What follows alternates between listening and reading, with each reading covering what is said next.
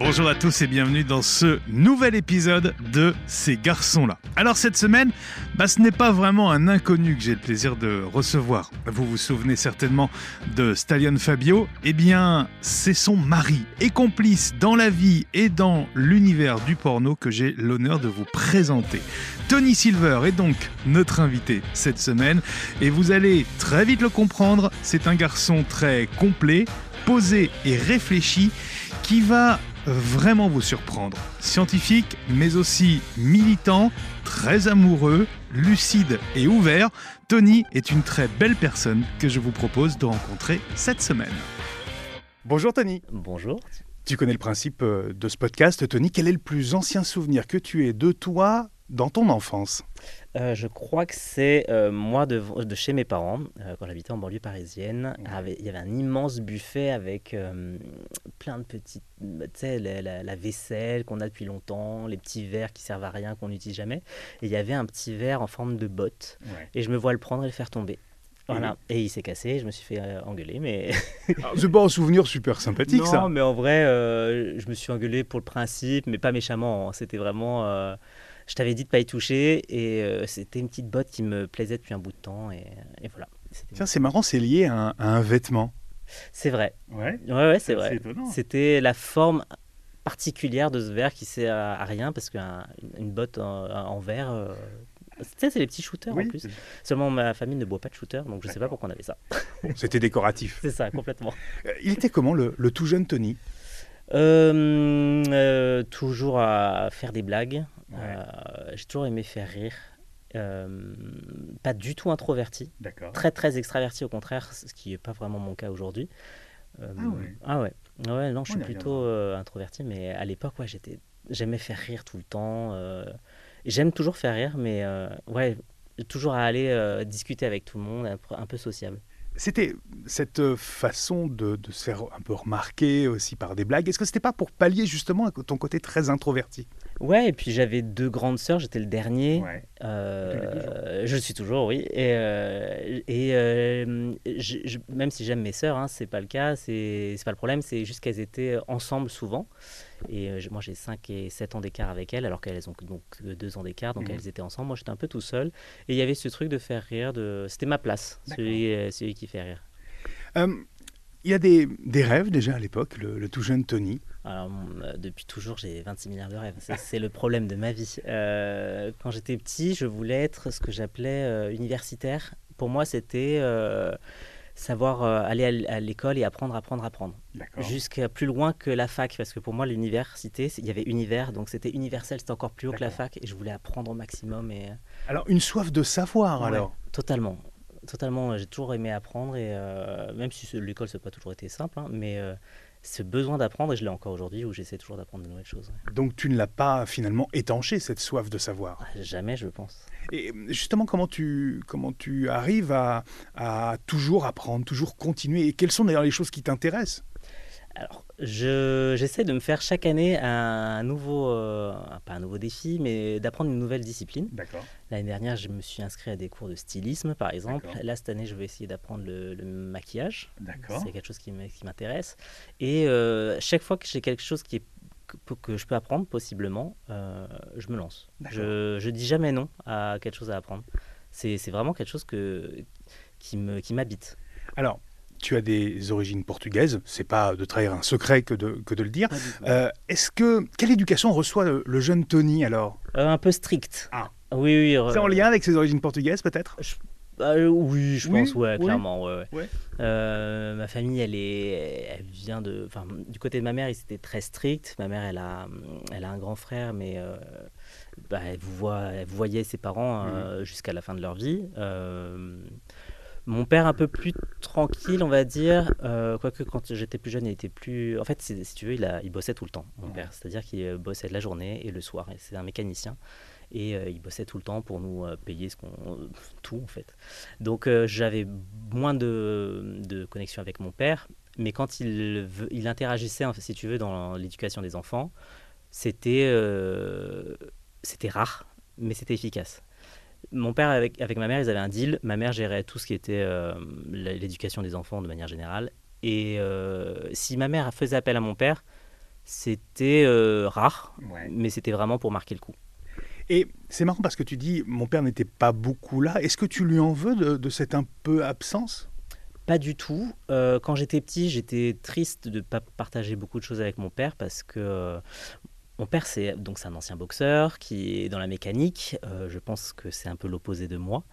et plus je vieillis, plus je me sens proche de mon père. Donc, ah ouais, clairement. Aujourd'hui, enfin, je, je pense que je en tant qu'enfant, tu ne te rends pas compte de tout ce que tes parents font. Hmm. La mère, c'est plus simple parce qu'elle est tout le temps avec toi et que ce qu'elle fait, c'est très euh, tactile, c'est très euh, tangible, pardon. C'est palpable. C'est palpable, exactement. Tu le vois, elle te fait à manger, elle s'occupe de ta, de ta lessive, tout en fait. Elle t'emmène à l'école. Elle t'emmène à l'école. Mon père, euh, c'était plus un rôle de soutien, mais il faisait, enfin, il s'est tué à la tâche. Mon père, ça a été vraiment, je le voyais euh, pas souvent parce que le, il bossait H24. Mais on sent quand même euh, maintenant cette prise de conscience et le fait que tu te dises, ben, on a rien, on a manqué de rien grâce aussi à mon père. Ah oui, totalement. Moi, j'ai une admiration sans borne pour euh, tout ce que mon père a fait. En vieillissant, je me rends compte à quel point il a travaillé. Et euh, ouais, il, se démenait. Pourquoi il bossait à H24 C'était pour mettre un peu d'argent de côté pour pouvoir nous payer des vacances. Mmh. Parce que même si on allait au Portugal chaque été. Donc c'est cool hein, parce que j'ai de la famille là-bas. J'avais mes, grands-parents des deux côtés. Après, du côté de ma mère, ils sont décédés, mais on, a, on avait quand même euh, la maison du coup. Donc on pouvait aller euh, chaque été là-bas. Donc c'est des vacances, on va dire, qui ne coûtaient pas cher, même si euh, faut, en, voilà, faut emmener les, les, les cinq au Portugal, il faut prendre la route. À, l'époque, tu avais presque 24 heures de, de trajet. et ils se tapaient tout d'une traite où des fois on dormait, mais enfin on dormait. Nous, oui. Lui, des fois, il, s'arrêtait sur le trajet, voilà. Mais sinon, il faisait tout ça. Et, euh, c'est, ouais, je, me rends compte à quel point il a tout fait et, et je le remercierai jamais assez, je pense. Mon père, ce héros? Totalement, totalement. vraiment, c'est. Je, pense qu'il ne mesure pas à quel point je. Parce qu'on est un peu pudique sur nos sentiments dans la famille, et euh, comme beaucoup en vrai. Mais je pense qu'il ne le sait pas. Autant je suis plus démonstratif en vieillissant. Mhm. J'essaye de leur dire bah, que je les aime, mais euh, je pense qu'ils ne le savent pas assez. Tu arrives à lui dire? Ouais, maintenant oui, ça a été il y a quelques temps. Euh, j'ai une petite prise de conscience de ma part de me dire qu'il ne faut pas hésiter à dire aux gens euh, qu'on les aime et pas hésiter à leur dire, faire des compliments, mhm. juste gratuitement, parce qu'on les a pensés et parce qu'on le ressent. Tu grandis un petit peu, la culture portugaise, elle est tout le temps là quand même dans ta, dans ta vie? Alors, je me rends pas compte qu'elle est là, jusqu'au moment où, en fait, tu discutes avec tes amis français et que tu te rends compte qu'il y a un décalage. Ah. Et que des, choses, mais des choses bêtes, hein, mais euh, j'arrive à un mariage français et je reconnais pas le mariage. C'est-à-dire que rien ne se passe comme un mariage portugais. Et c'est idiot, mais vraiment, ça m'avait marqué. Je me suis dit, mais. Ah, d'accord. C'est le. Comment ça s'appelle? Le, tu sais, as des fois un vin. Un, vin d'honneur? Le vin d'honneur, merci. Le vin d'honneur, à la base, nous, on n'avait jamais vu ça.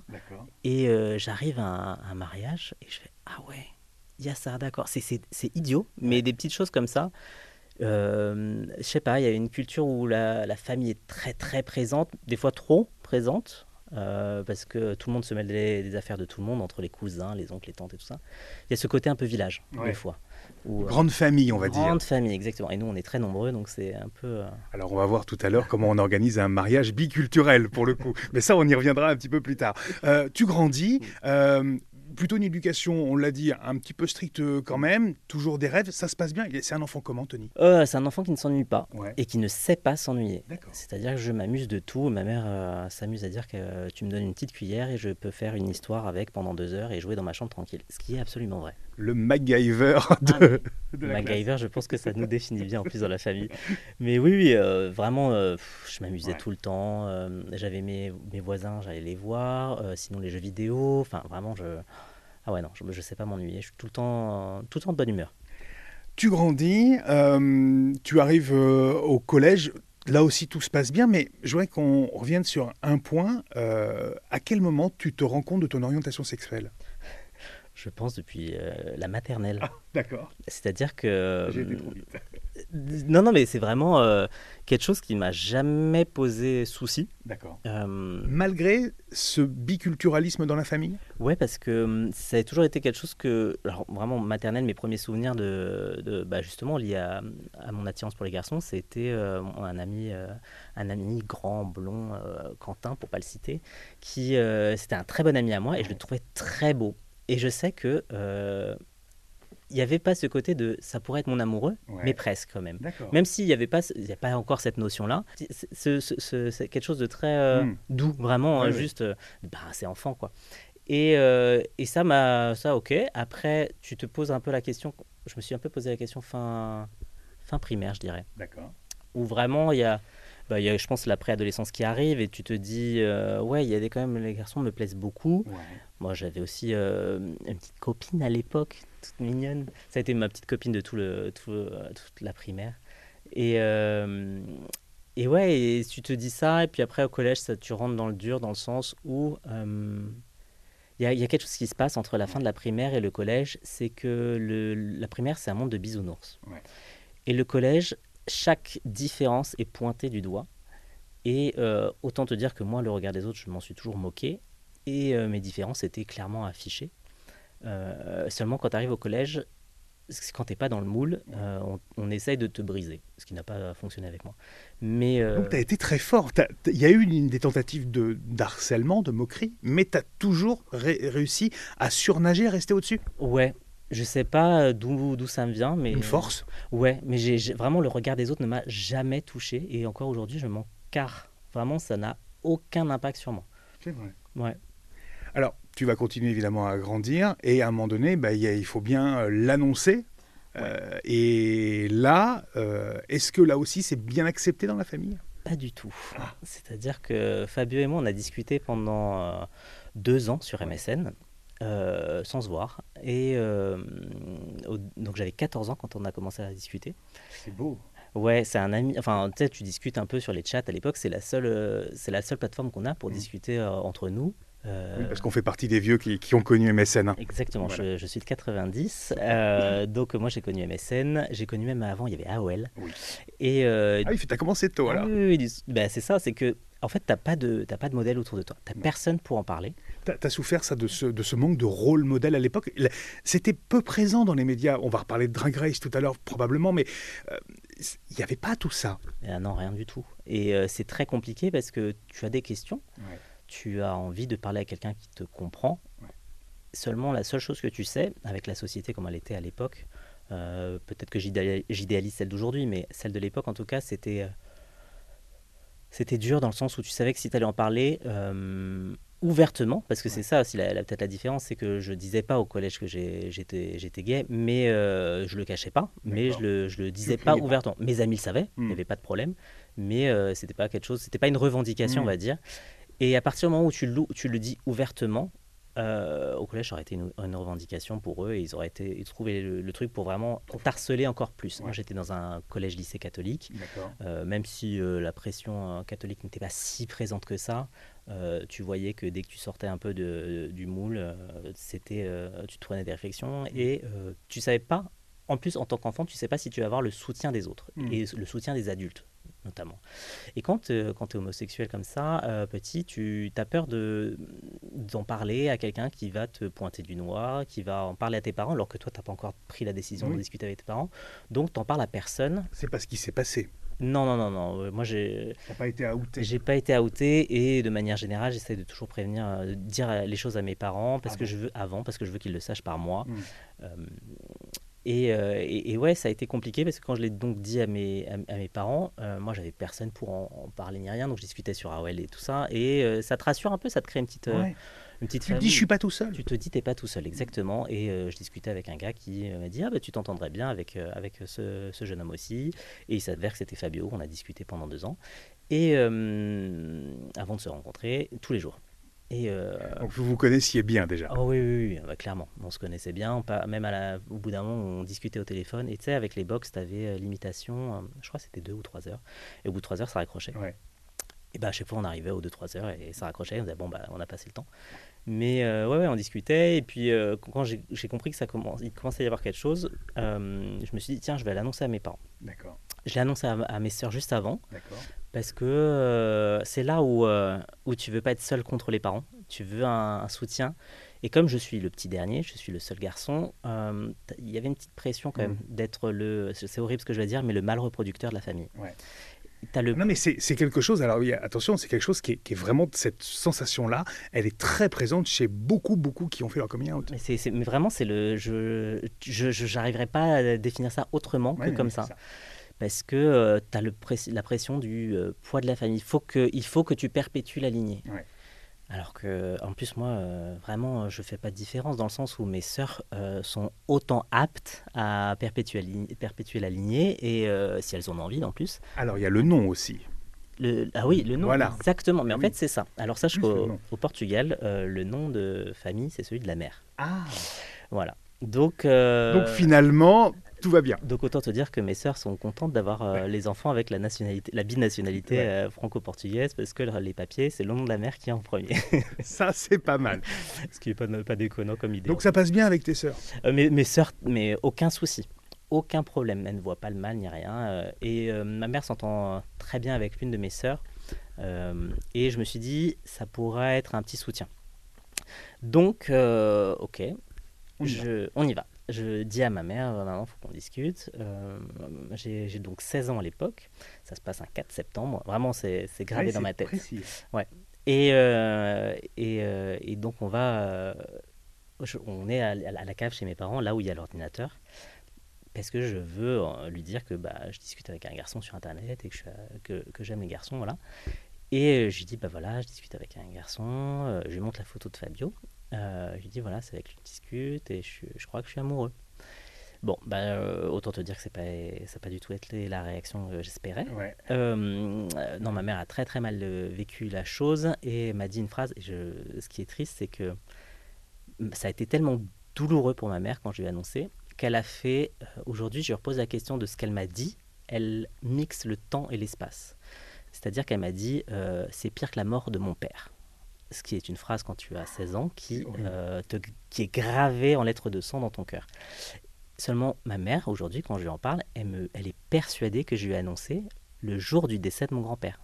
Tellement ça l'a euh, blessée et que la douleur a été forte, ça l'a rappelé à ça et elle a associé les deux souvenirs. Ce qui est incroyable parce que ça s'est passé à un an et quelques d'écart.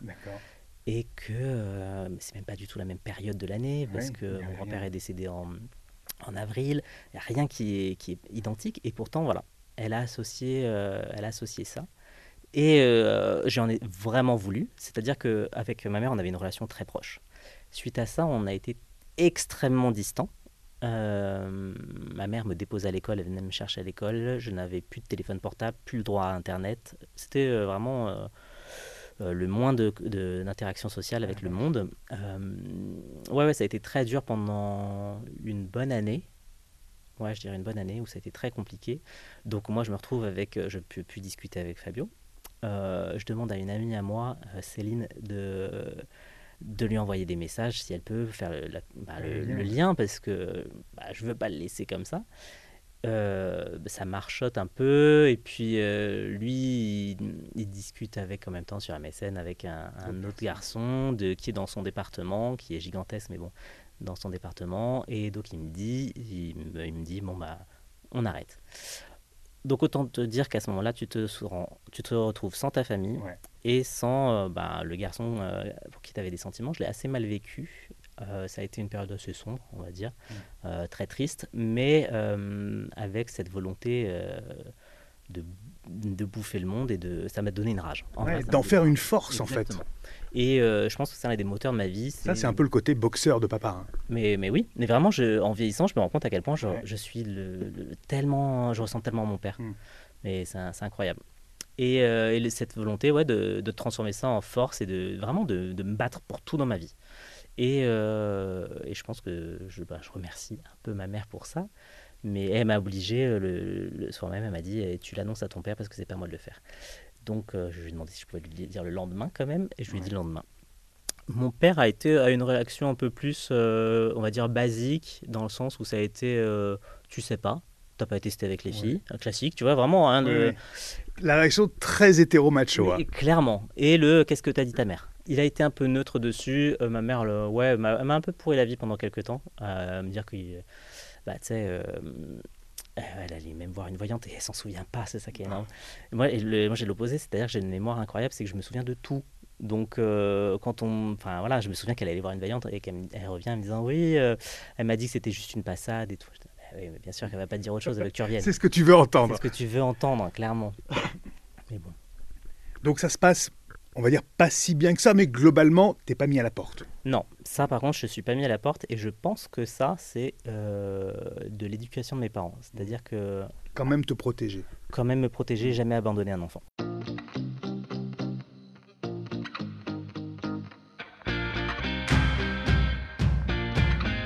tu grandis, le temps passe, et puis bah, il va y avoir euh, Fabio dans ta vie. Oui, parce que euh, on peut nous séparer, mais on revient toujours ensemble. Ah, beau Non, mais euh, on a quand même trouvé des moyens de discuter pendant ces, on va dire un an où c'était très très compliqué. Puis au bout d'un moment, ma mère, elle, était inquiète parce que autant j'avais une, j'avais encore une de mes sœurs qui était à l'école avec moi. Mmh. et puis quand elle est partie, je me retrouvais tout seul. Et donc rentrer de l'école tout seul, bah, ça inquiétait ma mère. Donc elle m'a rendu mon téléphone portable. Et euh, bah, on a repris les discussions avec Fabio. Euh, et puis euh, j'ai toujours trouvé des moyens de discuter avec lui. Mais là, tu t'es peut-être rendu compte que Fabio, il n'était pas si loin que ça. Oui, parce que en fait, on était à 20 minutes en transport en commun. Seulement, à, ouais, à 16 ans, c'est loin. C'est un monde.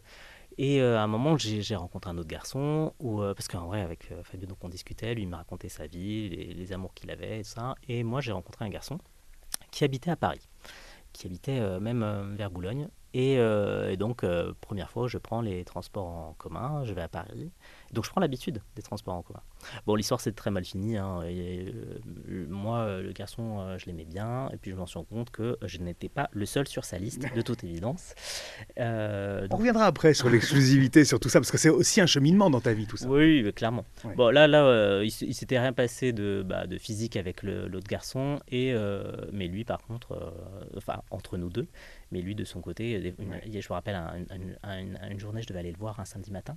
Je l'appelle pour savoir, ah bah, on, se rejoint où et tout. Il ne me répond pas. Moi, j'étais euh, dans le train, je, dans le RER. E je m'inquiétais et tout. Et en fait, euh, je me rends compte qu'il était à une, soirée d'after. Et, euh, mais voilà, bref, ça s'est mal passé. on a mis un terme à la, à la, relation. Traduction, je me suis fait larguer comme une grosse merde. Et, et voilà, bref, on discute avec Fabio, mais j'ai pris l'habitude. Et puis un jour, j'en ai marre. Je dis à Fabio, il, il, discutait avec quelqu'un sur MSN, euh, je crois que le gars était Lille, je sais plus. Mais euh, je discute avec lui, je dis écoute, on se voit maintenant. Parce que ça fait deux ans qu'on discute, vas-y, on se voit. Et on se voit avec un, ami en commun euh, à Paris. Et Fabio, très timide, extrêmement timide, il n'en place pas une. Et euh, j'ai beau être timide, quand il y a personne qui parle, euh, bah, j'essaie d'animer. C'est mm. mon côté depuis tout petit, d'essayer de, mettre, euh, de faire rire, de mettre l'ambiance, de créer un lien social. Et donc, je discute avec le troisième, Thomas, et, on, et je m'entends super bien avec Thomas. Et je me dis, putain, mais en fait, je ne m'attendais pas à ce que Fabio il soit si timide. Et je me dis, merde, il y, a un truc qui déconne, je sais pas. Peut-être qu'en fait, je lui plais pas du tout, je sais pas. Et peut-être qu'en fait, vous aviez beaucoup déjà parlé. Oui, et puis euh, lui, à l'inverse, quand on en discute, il me dit, mais en fait, tu parlais trop. mais oui, mais parle mon gars si tu veux pas que je parle trop. Et euh, j'essaie de, de, bah, de, de, meubler l'air. Et euh, il a été un peu sur la défensive. Puis après, on est rentré et on prenait le même RER e tous les deux pour rentrer, alors que l'autre garçon, non. Et on se retrouve tous les deux dans le RER. E et je sais pas ce qui s'est passé. Ça a été une évidence à ce moment-là. C'est-à-dire qu'on s'est regardé et je pense que comme il n'y avait pas le troisième, on s'est retrouvés nous deux, comme toujours pendant ces deux années où on discutait sur, le, sur MSN et par téléphone. Et, euh, et ça, ça a coulé de source. Ça, ça a été mais naturel, on a discuté. Et euh, c'est compliqué au moment où on doit se dire au revoir parce qu'à un moment, notre train, euh, ils n'allaient pas dans la même direction. Donc, il fallait s'arrêter à une gare. et on, ouais, on échangeait. Et ben, on se dit au revoir je rentre j'hésite parce que je me dis putain, il est avec quelqu'un, enfin, il discute avec quelqu'un. À l'époque, pour moi, c'est pareil, je fais pas la, distinction. Et, euh, et j'ai un principe de vie, c'est de jamais forcer les gens et, euh, et de leur laisser leur libre arbitre. Et je me dis, bon, franchement, non, c'est con, ça fait deux ans. Je lui dis, écoute, ça fait deux ans qu'on se tourne autour, soit c'est maintenant, soit c'est jamais.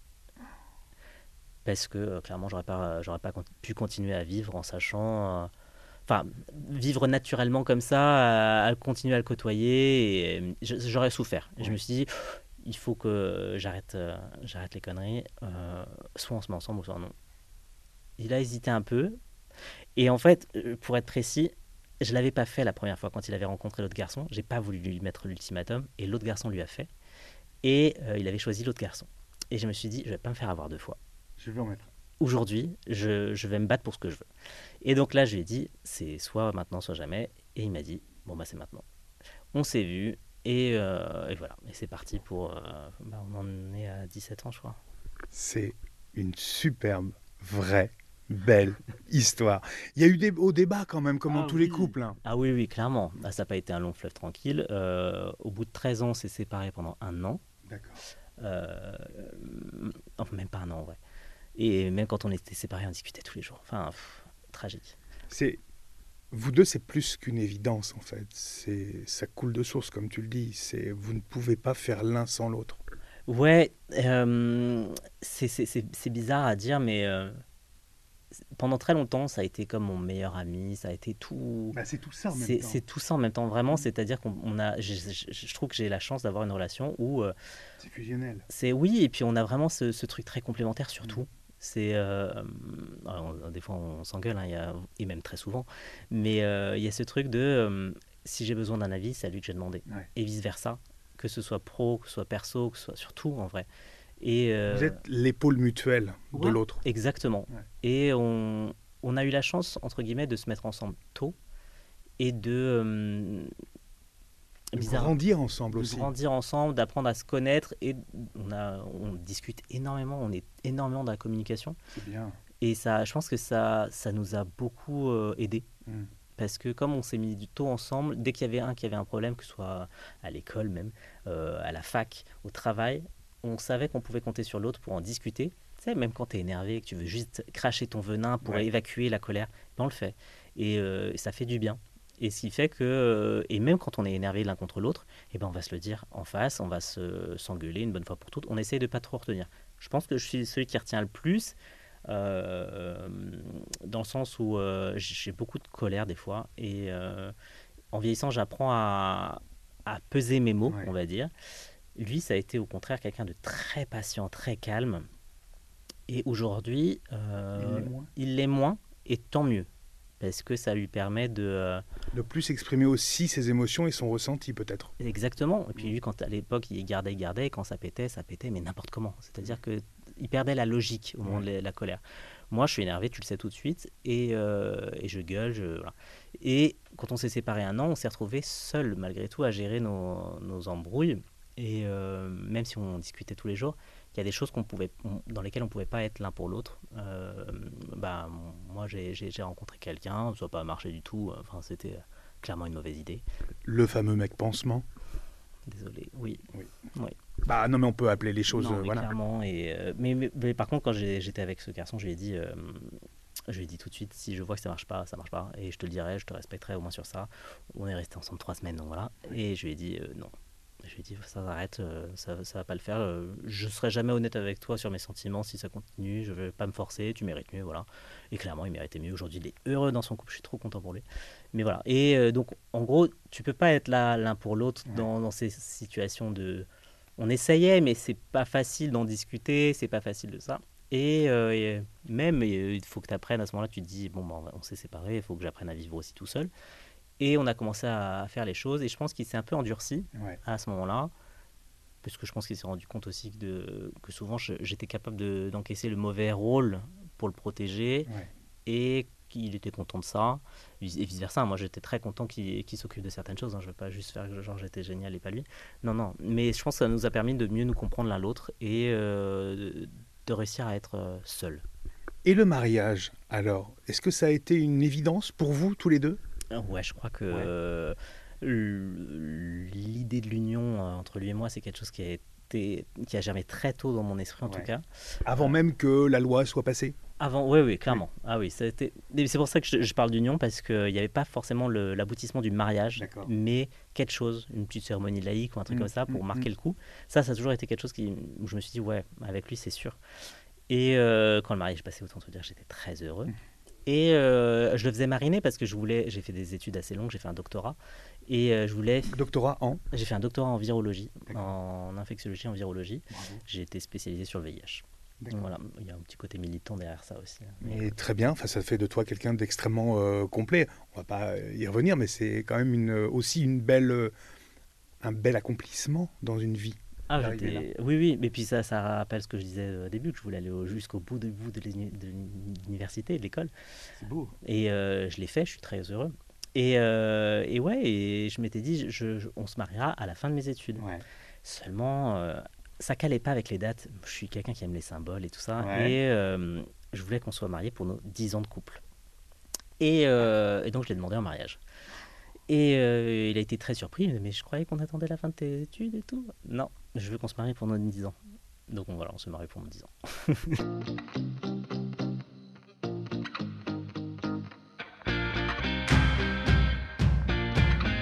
Comment ça s'organise un mariage comme ça? Parce qu'entre deux cultures, Fabio qui a cette, euh, cette, euh, cette culture euh, française et, et, toi qui as cette double culture franco-portugaise, comment on arrive à... Parce que tu parlais tout à l'heure des, des, des deux des, des, des, différences dans les mariages. Comment on arrive à, faire un grand mariage comme ça avec une énorme famille en plus de ton côté et, et, que tout se passe bien Et qu'est-ce qu'on met, qu'est-ce qu'on met pas pour que tout, tout, se passe justement bien? La chance que j'ai, c'est que Fabio a, de la part de ses deux parents, des origines italiennes et euh, ça aide beaucoup à se comprendre. et euh, la seule différence, c'est que nous, quand on a fait la liste des invités euh, de proches, hein, juste oncles et tantes et cousins, on était 100 et que de son côté, c'était 30. Ça va. Donc tu te dis, c'est déséquilibré. Voilà, c'est ça le truc, mais je ne peux pas réduire. C'est-à-dire que mon père, il a huit frères et sœurs. Ah euh, donc on est 25 cousins directs juste à côté de mon père. Donc sachant qu'ils sont, moi je suis dans les derniers de mes cousins, donc ils sont tous mariés, ils ont tous des enfants. Donc on va dire tu doubles à chaque fois. Donc déjà il y a 50 personnes. Puis il y a les oncles et tantes. Euh, et par contre du côté de ma mère, autant elle a qu'un seul frère, autant ils sont énormément d'oncles et tantes. D'accord. Euh, ma mère, a son père est pareil, ils, avaient, ils étaient nombreux. Donc eux, tu les invites parce que pour, du coup, du coup c'est les seuls membres de la famille de ma mère. Oui. Et euh, pour moi, c'est l'équivalent, pas de mes cousins, mais c'est la famille de ma mère. Bah donc c'est obligatoire de, les inviter. Euh, et euh, il y avait ce petit côté-là, bon, bah ok, on fait ça. Chez nous, ce qui est très important, c'est la bouffe. Autant te dire que tu mangeras toujours bien un mariage portugais. Tu m'invites au prochain. dis pas ça, moi je veux pas me remarier. non, non, mais ouais, c'est la, la, bouffe est très très importante. Pour la salle, là, c'était Fabio et moi, on voulait créer, parce qu'on on aime tout ce qui est les étoiles. Euh, moi, je suis peut-être le côté astrologie, lui plus le côté astronomie. Mhm. On aime ça et on voulait créer un mariage sur le thème des étoiles, de la lune et tout ça. Donc, on voulait juste une belle salle pour le faire. Je voulais pas un château, je voulais pas un mas, je voulais pas, j'en avais rien à faire. Je voulais juste une belle salle pour créer une ambiance. Et Fabio, c'était pareil. Il avait prévu, il nous a acheté une lune gigantesque gonflable. Elle faisait 2 mètres de circonférence, je crois. Ouais, 2 mètres de diamètre. C'est énorme. Et elle était énorme. Va accrocher ça au plafond et tout. C'était une tannée. Mais c'était. Euh, voilà, on avait ce truc-là. On voulait un bel endroit.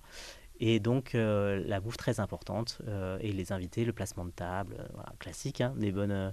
Mais en vrai, ça s'est super bien passé.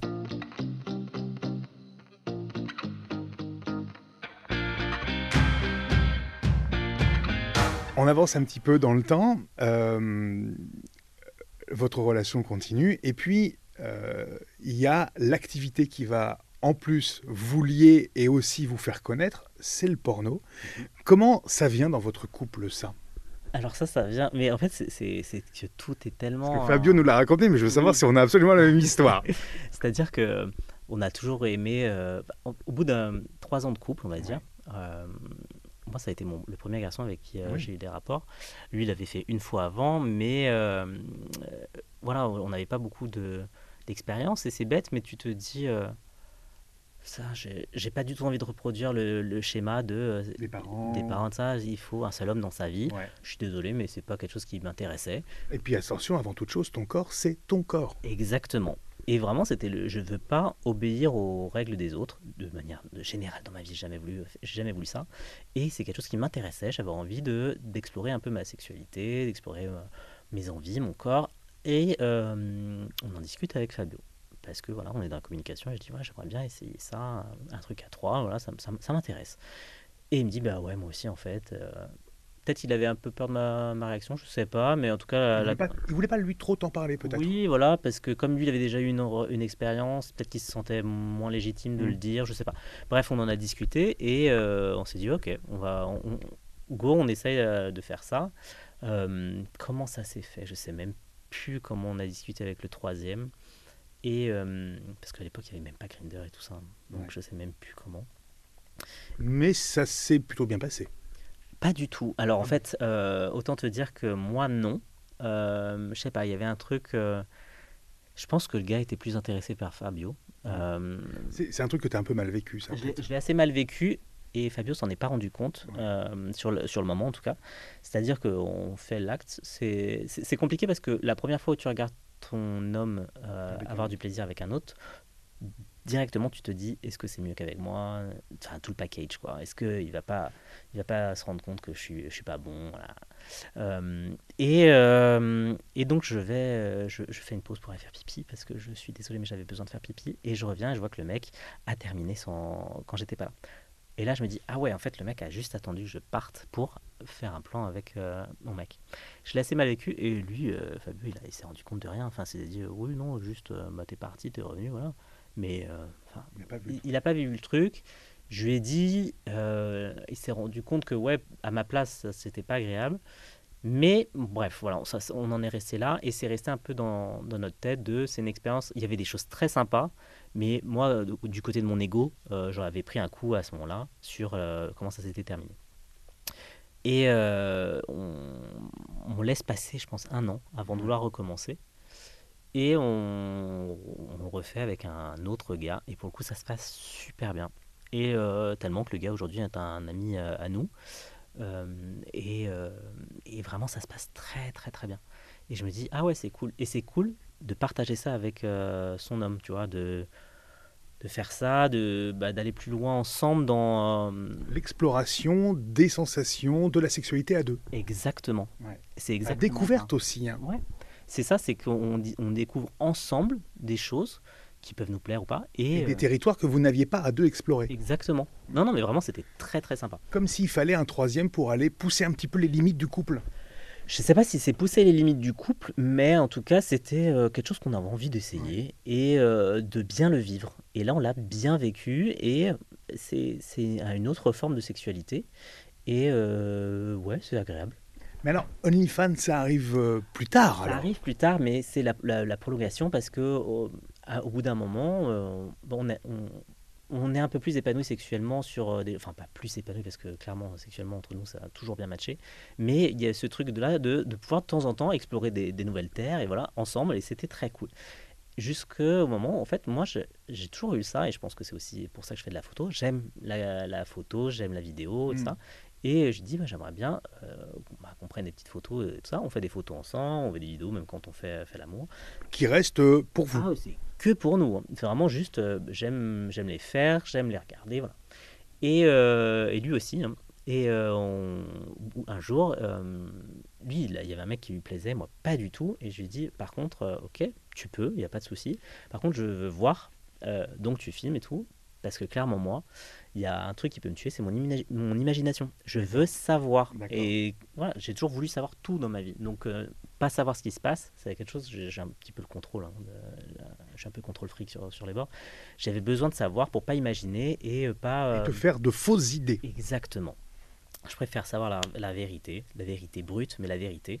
C'est aussi pour ça que j'ai fait des sciences, parce que mm. j'aime ce côté savoir et le savoir vrai. Mm. Euh, et, donc, euh, ok, il fait la vidéo et tout, ça se passe bien. Et puis, on a ce petit truc de, bah, si on fait quelque chose avec quelqu'un d'autre, là, on commence à ouvrir sur, on n'est pas obligé d'être à trois, Si tu fais avec quelqu'un d'autre, tu filmes et tout. Et il y a ce côté, on aime voir l'un l'autre. D'accord. Et ce qui peut être en plus excitant, ce qui peut faire partie aussi peut-être d'un jeu. Mais clairement, c'est ça fait partie même de notre sexualité, de après de voir l'autre qui a fait des choses. Il y a un petit côté qu'on aime bien. Et avec l'accord de l'autre personne, ah, évidemment. Systématiquement. C'est-à-dire qu'on ne le cache pas. C'est que c'est on la, la, la, caméra n'est pas cachée dans un radio réveil. Ah non non. Ou derrière un miroir. Non, pas du tout. Non, non c'est vraiment avec le téléphone, tu sais, les téléphones tout pourris de l'époque où tu as des pixels partout. Mais c'est pas grave. Ça juste... en couleur quand même. Hein. Exactement. non, mais voilà, c'est juste d'avoir ça. Et les... même des fois, les gars, s'ils sont pas d'accord, bah, c'est pas grave. On ne fait pas. D'accord. C'est, euh, Mais juste, on a... c'était le truc de moi j'ai besoin de voir, lui aussi il, il voulait voir, donc on fait euh, comme ça, avec mm. le, respect de l'autre évidemment. Euh, et on, a, on commence à avoir une petite bibliothèque, on va dire, dit comme ça, ça fait très euh, collectionneur. collectionneur, ouais. Non, non, mais on a quand même quelques vidéos et tout. Et puis, bah, quand on chauffe des gars, on envoie quelques vidéos, des trucs comme ça. Et il y a un jour un gars qui dit à Fabio, euh, mais tu devrais te mettre sur OnlyFans avec les vidéos que t'as et tout. Euh. Mais c'est quoi OnlyFans? Et il se renseigne un peu et il me dit, ouais, bah, Tony, j'aimerais bien peut-être me lancer sur OnlyFans et tout. Alors moi, tu me dis ça, bah ok, pas de souci je ne sais pas s'il a, il a eu peur de ma réaction ou pas, je sais pas, mais euh, clairement, moi, tu es heureux, tu es prêt, tu assumes. Ok, il n'y a aucun souci. Moi, c'est plus ce côté. Euh, on faisait des vidéos, euh, voilà. Pour, au départ, c'était pour vous. C'était pour nous, mais je m'en fous vraiment. Si tu es à l'aise avec ton image, moi je suis heureux hein, que tu sois heureux avec ton image. Donc il y a pas. Et tu es très à l'aise aussi toi avec la tienne. Oui, oui, non, mais c'est clair. Mais moi, mon ressenti, c'est quelque chose, mais le sien, mon seul truc, c'est Fabio a eu un peu plus de mal avec son homosexualité, avec sa sexualité, tout ça, auprès des, auprès des gens. Et donc, ça a toujours été une de mes préoccupations d'être sûr qu'il soit heureux, qu'il ne se prenne pas des. Bah, c'est après, c'est mon côté de protection aussi, j'aime le protéger et tout. Et donc, je voulais être sûr qu'il soit prêt à ça. il se lance sur OnlyFans. Et euh, moi, je suis dans ses vidéos et tout. Et, euh, et puis, à un moment, y a, ça commence à bien marcher. Et euh, moi, euh, bah, lui et moi, on se sépare pas très longtemps après que ça commence à marcher. Mais. Euh, à cause d'OnlyFans ou pas du tout? Pas du tout. Non, non, pas, du tout à cause d'OnlyFans. Euh, à ce moment-là, on essayait d'acheter tout, une maison. Et je pense qu'il y avait plein de petits soucis qui ont fait qu'on a mis un terme en se disant. Moi, je me disais, je suis pas. vu la, la relation allait dans un sens que je n'aimais pas, où j'étais un peu trop spectateur de ma vie et pas assez acteur. Et euh, j'ai préféré euh, qu'on mette, un mette un terme à ça, et, euh, et, mais en restant toujours proche. Voilà. et lui, il a, il a, continué, ça a bien marché. Et moi, j'ai arrêté mon taf dans la science et je me suis mis à ce que j'aimais de faire depuis longtemps, la photo et la vidéo. C'est beau, parce que là, c'est un vrai changement dans ta vie. C'est-à-dire qu'il y a cette malheureusement euh, rupture enfin, qui, qui, arrive, mais il y a aussi toi l'idée de te relancer, d'être acteur comme tu le dis de ta vie et de, reprendre ta vie en main, ta passion et de revivre de ta passion. Enfin, c'est un énorme challenge quand même. Ouais, ouais, bah, mais heureusement malgré tout il était là pour me, soutenir parce que euh, quand j'ai arrêté donc la science, donc on était déjà séparés depuis plusieurs mois. Finalement, ça n'a pas duré longtemps cette séparation. Non, huit mois je crois. Ouais, ouais, non, c'était très court. Et je me dis bah vas-y, fais de la photo t'en as marre un petit peu de ce côté euh, scientifique où tu te fais maltraiter un peu. Euh, en France, c'est assez mal payé, hein, la science, on va pas se mentir. Et après, je me suis dit, en fait, non. Tu as besoin d'art en vieillissant. Fais de la photo, fais de la photo artistique, fais des choses comme ça. Donc, euh, je me suis lancé dedans et il m'a dit, vas-y, je te soutiens, on est à fond. Et donc, j'ai fait les, photos vidéos. À un moment, il m'appelle, il me dit, enfin, c'est con, mais il me montre ses vidéos. Je fais, ah, moi, j'aurais bien fait ça comme ça. Je le prends en photo. Euh, pour, pour son OnlyFans, pour ses réseaux. Je suis même euh, le, photographe et le caméraman sur des tournages. Et euh, un jour, je suis sur un. L'idée commence à me trotter dans la tête de est-ce que je me lancerai pas en fait? Parce que je suis sur toutes les vidéos, enfin pas toutes, mais sur beaucoup de vidéos de Fabio. je trouve ça très sympa comme milieu, je trouve ça très cool. Il y a, du respect. Ah, mais un truc de malade. C'est-à-dire qu'on peut avoir une image du porno et de, de l'OnlyFans qui est très sale, très. Mais en vrai, c'est des. En, pratique, en fait, il y a vraiment un respect entre acteurs. Ah ouais, mais c'est ça. On est tous dans le même bateau. Enfin, pas tous, hein, mais beaucoup d'acteurs, en tout cas, sont. Euh, on se tire tous vers le haut. D'accord. Et c'est un bonheur. Et tu as des gens qui viennent de tellement d'univers différents, qui ont alors, de pays différents, de cultures différentes, des études différentes. Et tu as des discussions lunaires des fois où tu es avec un acteur qui a un, master en agronomie et tu commences à discuter. Euh, tu es sur la plage et tu discutes d'agronomie comme ça. de comme toi, un doctorat en virologie. C'est ça. Et c'est vraiment le truc. tu viens de faire une scène juste avant et après tu es en train de discuter de ça et tu te dis Ah ouais, c'est fou. C'est fou. C'est exactement ça.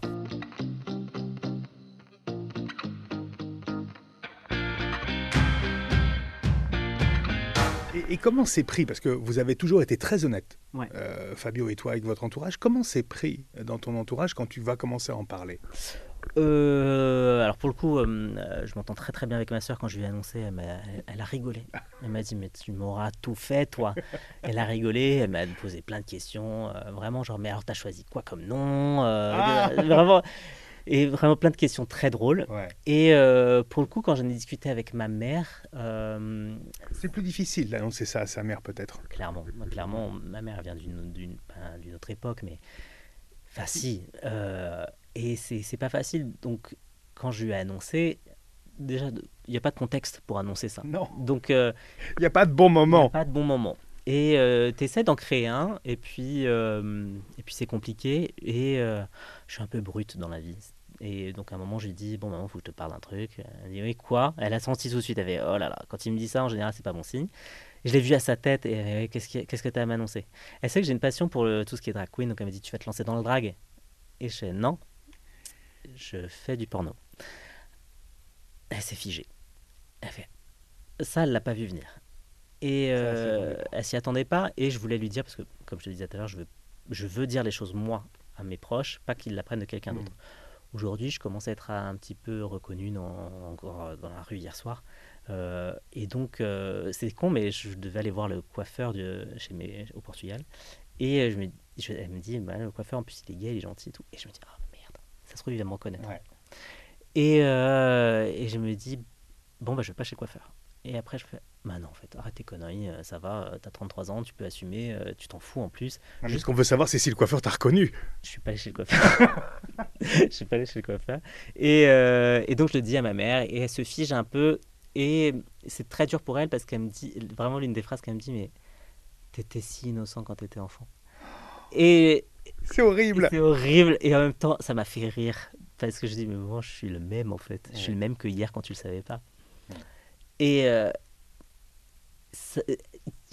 elle a réfléchi pendant ouais, 24 heures, je dirais. Et au bout de 24 heures, euh, elle est revenue, on, a, on en a discuté. Pendant la journée, elle a eu du mal à me parler, à me regarder. Mais le soir, elle est venue me parler, elle m'a dit... Elle avait plein de questions, en fait. Sur euh, est-ce qu'on te force à faire des choses euh, Est-ce que... Là, là c'est les questions d'une mère. Exactement. C'est la bienveillance. Et en vrai, ça m'a rassuré qu'elle me pose ce genre de questions.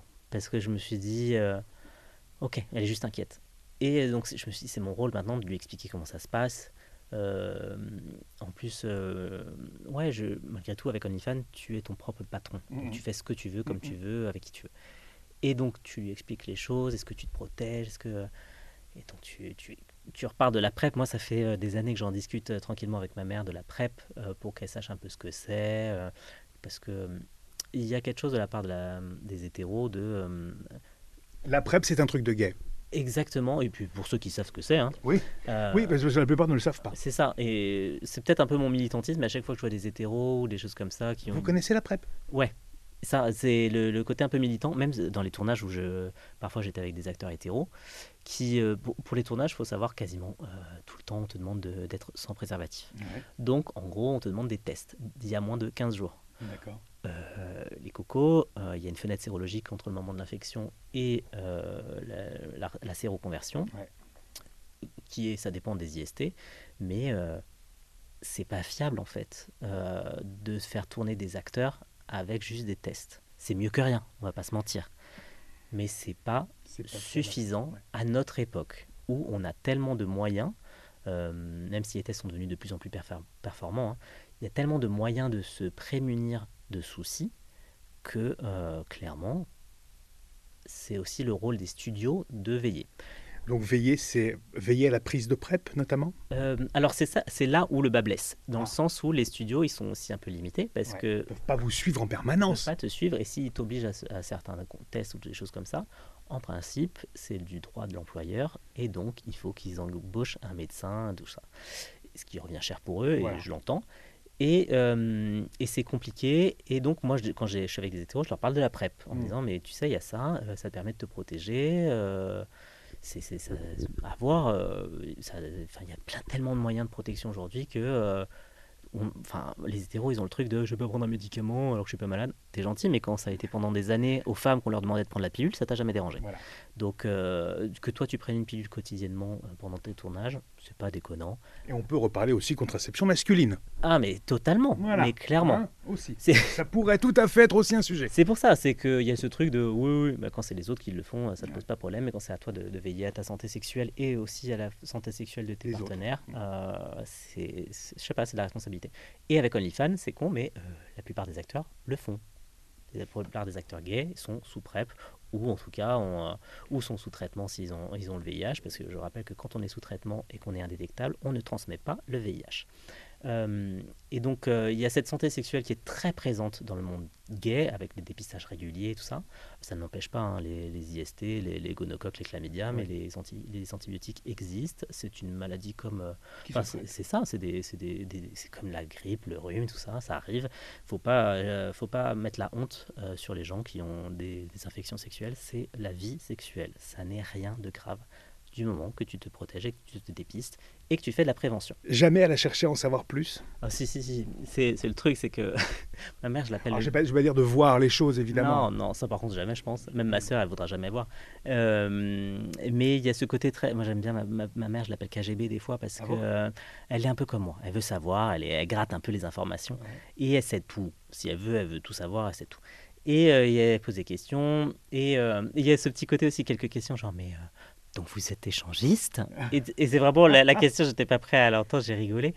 Et je me suis dit, vraiment, c'est ça qui, qui te pose. Euh, Alors c'est marrant parce qu'elle, elle va appeler ça l'échangisme, euh, toi tu vas appeler ça l'ouverture du couple. Exactement. Mais c'est ça, c'est vraiment dans le. Et, je voyais dans sa tête, c'était péjoratif, et je me disais, mais vraiment. Une autre époque. Une autre époque. Et je, je, sais pas, ça me fait rire parce qu'il y, a, y a ce côté où je sais que, exactement, elle est d'une autre époque, et ma mère, elle a eu ce carcan un petit peu. Et elle en a discuté après avec ma soeur, et ma soeur a dit Mais maman, tu sais qu'on n'est pas arrivé par hasard. Hein. Toi aussi, tu as eu des rapports sexuels avec ton, ton, ton, mari, on est arrivé. Puis moi aussi, j'aime le sexe, maman. On aime tous le sexe, un peu. Euh, enfin, détends-toi. Eux, en plus, ils sont homosexuels, donc ils ont toujours été hors des cadres. Donc en fait, ne leur en veux pas de de ne pas vouloir rentrer, euh, dans, un cadre. Ils sont comme ça, ils sont heureux, ils le vivent à deux, t'en fous. Et euh, ouais, ma mère, euh, quand je suis en déplacement, parce que pendant longtemps, elle savait pas pourquoi j'étais en déplacement, ma mère. Putain, tu voyages beaucoup et tout. Oui. Et, euh, et, là, quand je suis en déplacement, mais tu vas faire quoi et tout? Donc tu vas tourner aussi? Ça, c'est un peu l'inquiétude qui revient. Bien sûr, bien sûr. Et, et, je l'aime, j'aime ma mère, mais je lui dis bon bah, je, on verra. On n'en parle pas. J'ai pas envie d'en parler plus que ça avec ma mère, tu vois. C'est, elle sait ce que je fais. Elle a pas besoin de savoir quand je le fais. Oui. voilà.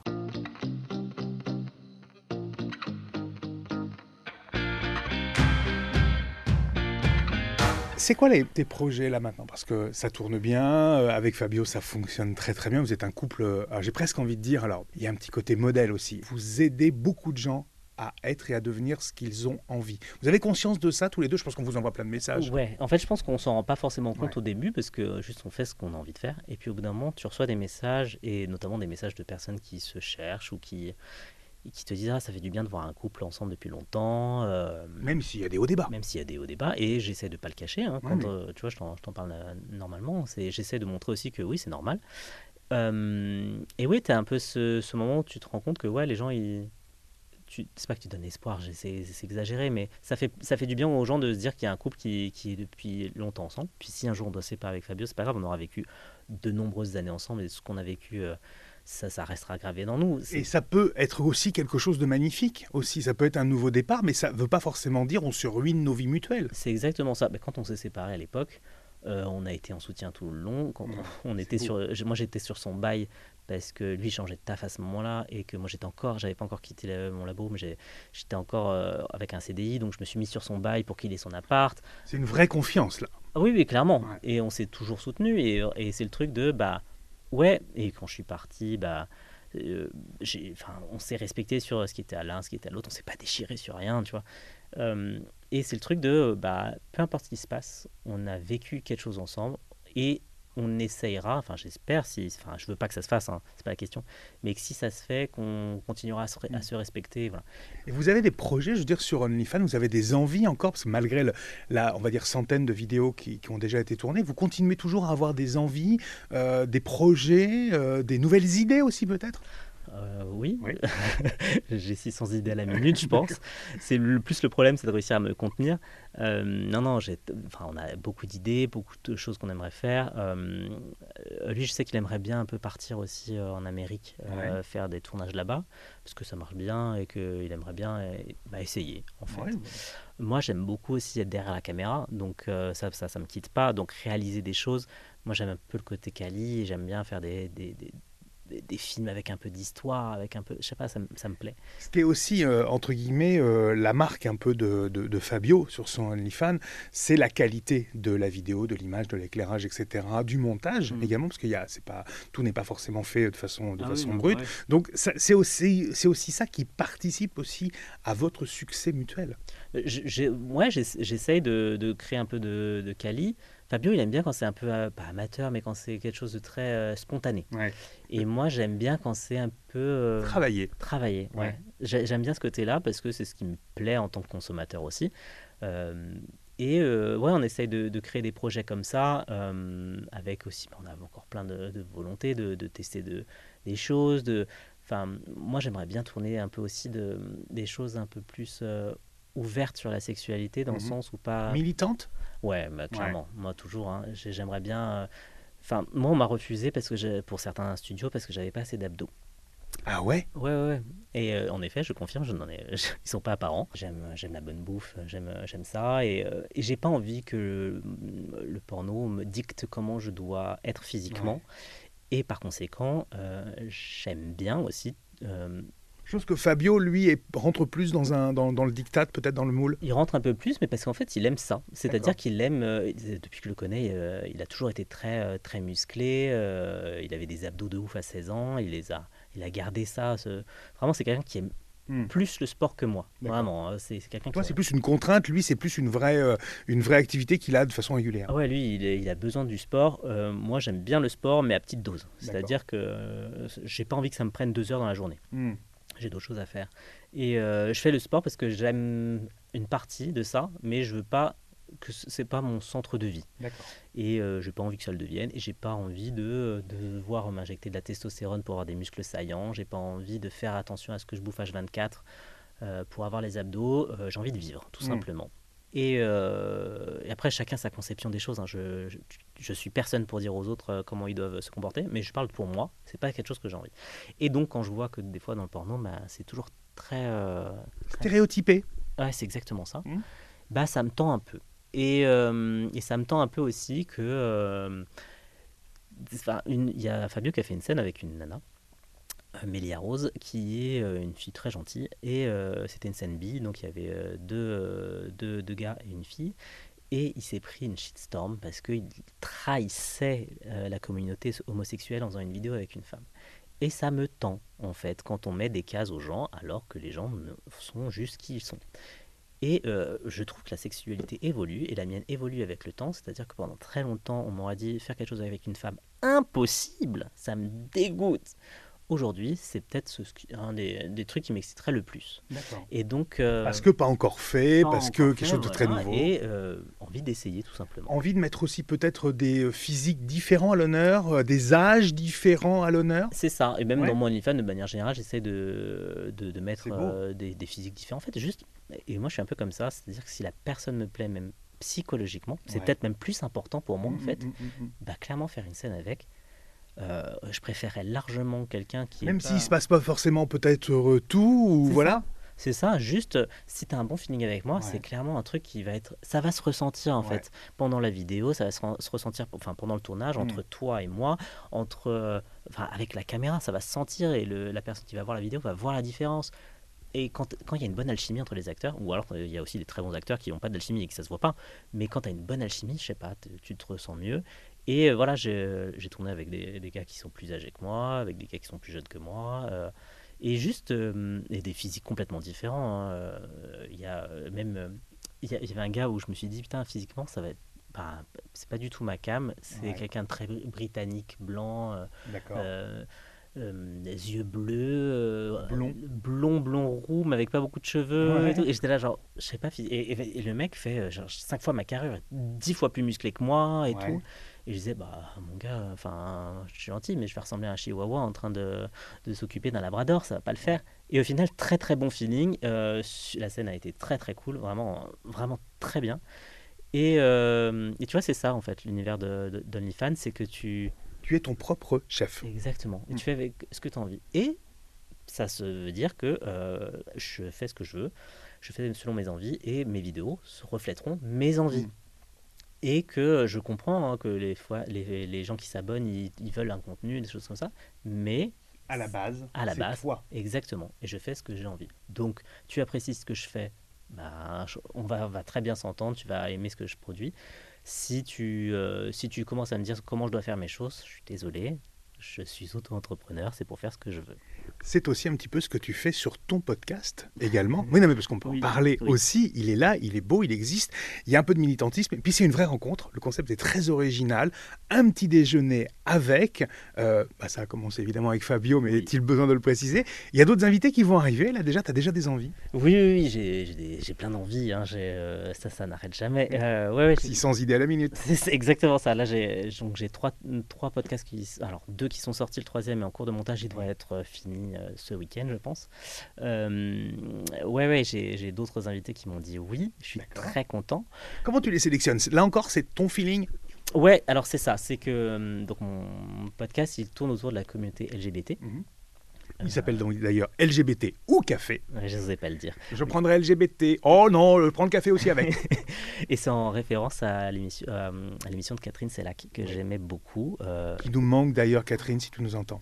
J'étais un fan de ces, de ces émissions. Tu n'as pas encore refait le dos à dos Non. Et, c'est peut-être ce qui manque. Et c'est quelque chose que j'aime beaucoup, cette séquence. Hein. J'essaye de faire du tac au tac. Euh, un peu, c'est un peu le, le, le, dos à dos mais on fait le petit déjeuner, donc on mange. Et euh, j'essaie de faire ça. Et il y a encore ce truc de. Euh, euh, mes invités aiment bien faire des réponses complètes. Il y a pas ce, il manque ce cette séquence très courte et spontanée. Exactement. Et j'aime vraiment cette séquence-là. C'est peut-être la séquence que j'aime le plus en plus dans l'émission. Bah, c'est spontanément celle que je te cite. Ben oui, parce que c'est mythique, c'est mm. génial. J'aime vraiment ça. J'ai toujours aimé cette émission, donc je me suis dit si je fais un, un, podcast, je veux aller à la rencontre de mes invités. Euh, apprendre à les connaître parce qu'on a toujours une image de. En fait, c'est ça que qui m'intéresse, d'avoir une personne dont on connaît une image hmm. ou une action et essayer de connaître la personne. Pourquoi elle fait ça? Parce qu'on a tous des envies, on a tous des chemins de vie et hmm. c'est les chemins de vie qui m'intéressent. Pas forcément la destination, mais le chemin de vie. Euh, et, donc j'essaie de, voilà, de faire venir... Euh, bah, moi je suis du milieu de, du X, donc j'ai invité euh, Fabio évidemment pour la première parce que... C'était aussi rassurant pour toi, plus facile. Mais clairement c'était rassurant. Le, le, point bloquant c'était je le connais tellement. Comment trouver un angle d'attaque qui fait que les gens qui ne le connaissent pas vont se sentir intéressés, accompagnés dans l'écoute au final, ça s'est très bien passé. Après, euh, j'ai un ami à moi, euh, acteur aussi, qui était à Barcelone et qui revenait et qui traversait Montpellier. Je lui ai dit, bah, viens, on fait un épisode. Il m'a dit, oui, on l'a fait. Là, j'ai interviewé euh, une drague locale, ouais. enfin locale. elle a quand même présenté, elle a été l'hôte de la TwitchCon européenne, donc c'était un événement qui a été énorme sur, sur Paris, où il y avait vraiment de, tout, toute l'Europe de Twitch qui était là. Et elle a présenté le drag show, et donc c'était une sacrée expérience. Donc je l'ai invité. Après, bah, j'aimerais bien inviter quelques producteurs aussi euh, du monde du X, évidemment. J'aimerais inviter, parce que ça s'appelle LGBT au café, euh, les autres lettres, en fait, du euh, LGBT au café. B. T. Exactement. Et, et, pour le coup, bah, Tommy, en fait, je ne savais pas, mais en fait, pendant l'interview, il m'a révélé qu'il était bisexuel et non pas gay. Et euh, j'étais très content en fait. Je me suis dit, putain, c'est, bah, tant mieux, parce que je, je, voulais aussi laisser la parole à, la, communauté bisexuelle qui est souvent un peu maltraitée. Oui. C'est souvent. Euh, Invisibilisée. Oui. Parce que sous, pas, peut-être pas assez dans une case, encore une fois. Ouais, et puis il y a ce truc de non, t'es pas bi, t'es, euh, es gay, mais t'oses pas le dire. Non, en fait, on peut, on peut être bisexuel. Et ça me tend en fait d'entendre des gens pas écouter. Pas écouter ce que les gens disent. Ils se sentent d'une façon T'es qui pour dire en fait ce qu'ils ont envie de faire, ce mm. qu'ils ont envie d'être T'es qui? Et ça m'énerve. Et euh, c'est peut-être ça, c'est mon côté un peu militant de vouloir euh, donner la parole à des gens qui ne l'ont pas forcément.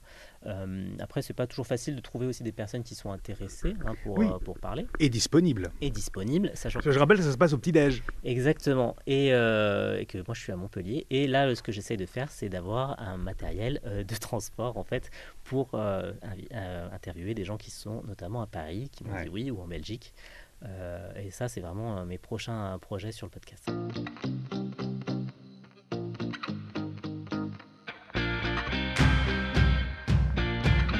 Tu connais le principe de ce podcast, c'est le mot de la fin.